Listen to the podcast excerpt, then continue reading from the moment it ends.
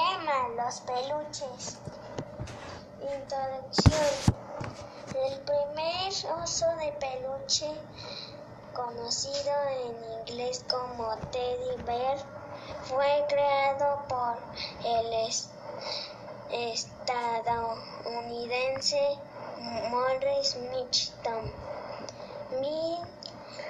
1902, el oso en cuestión era una forma de facilitar las cosas. Desarrollo.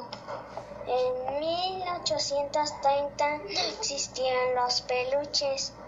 En, mil, en 1902, Morris hizo un peluche llamado Teddy Bear o en español el, el oso Teddy y se inspiró en una foto de un periódico y así se hicieron los peluches.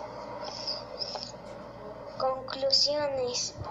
Los peluches hacen, hacen compañía a los niños para que no se sientan tristes o, o enojados, para que se sientan felices.